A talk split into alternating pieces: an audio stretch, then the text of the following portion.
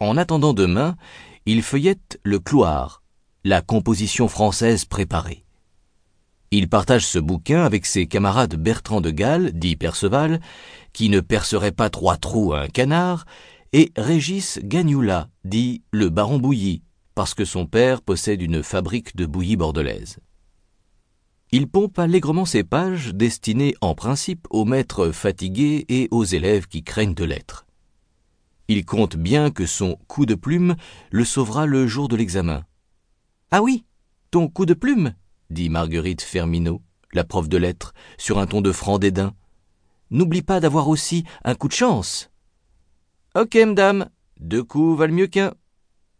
Notons, camarades, dans le cochon, tout est bon. Ceci, par exemple, peut servir. Lamartine a créé une poésie tendre et noble qui fait du sentiment l'essentiel de l'homme, qui parle à l'esprit et à l'âme, etc. Ouais, ouais. Gilbert n'est pas tout à fait d'accord.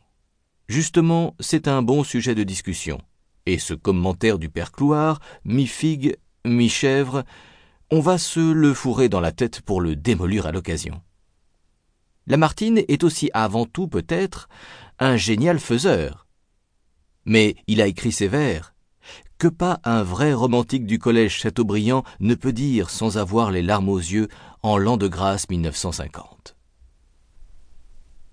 Salut, bois couronné d'un zeste de verdure, feuillage jaunissant sur les gazons épars. Salut, dernier beau jour, le deuil de la nature convient à la douleur et plaît à mes regards. La douleur, c'est la grosse affaire de la vie, avec le plaisir naturellement. Exemple. Regretter à en mourir la brune qui vous a quitté et se consoler à pleines dents avec une blonde le diable au corps. Et quand on n'a ni brune ni blonde, de rousse moins encore, sauf en rêve, il faut se préparer en lisant tous les livres, et espérer que la bombe ne pètera pas avant qu'on ait eu le temps de humer le sel et le poivre. Très bien, passons à Musset. Petit ou grand poète? Dieu seul le sait.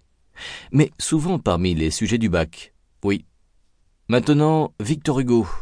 Quel morceau Le surveillant Jean Lavigne descend l'allée centrale de la salle à pas lents, entraînant les pieds sur le plancher, comme s'il voulait suppléer la femme de ménage. Son front dégarni, ses épaules un peu voûtées, son air solennel, le vieillissent de trois ou quatre ans.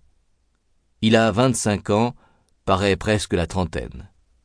Son surnom de Sachem sans plume passera sûrement à la postérité.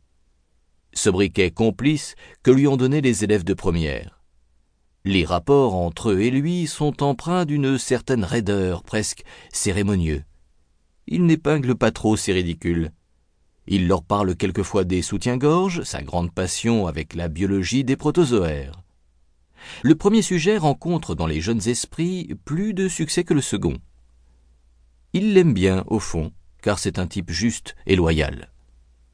Il s'arrête devant la table de Gilbert, couvre du bout des doigts l'intitulé de la page 483. Victor Hugo, né le? Gilbert lève les yeux, l'air de fixer la grande ours à travers le plafond, hausse les épaules, soupire. Enfin, monsieur, ce siècle avait deux ans. Oui, bon. Est mort? L'année de la chute de Jules Ferry, après l'affaire de Lançon. Mais Jules Ferry tombait de moins haut. Jean Lavigne referme le livre d'un geste sec. Vous ne feriez pas un peu le malin, Gilles Blas de Santillane Gilbert tire une certaine vanité de son surnom. Gilles Blas était un jeune homme candide et sensible, né sous une plume de génie longtemps avant l'invention du soutien-gorge et des protozoaires. Patouche, camarade. Gilbert se sent un peu le frère de Gilles Blas, tâchant de mêler rouerie et naïveté à la façon de son modèle, il proteste de son innocence et s'excuse tout plat. Le malin? Pas du tout, monsieur. C'est que j'ai une mémoire de cheval, et je m'en sers. Je regrette, mon ami. On dit une mémoire d'éléphant. Ha ha Vous êtes sûr, monsieur? Même si on calcule au gramme de cervelle et, la mémoire des baleines Tâchez au moins de n'avoir pas la tête aussi grosse qu'un pachyderme. Et puis. Le surveillant frappe de son poing le malheureux clouard qui n'en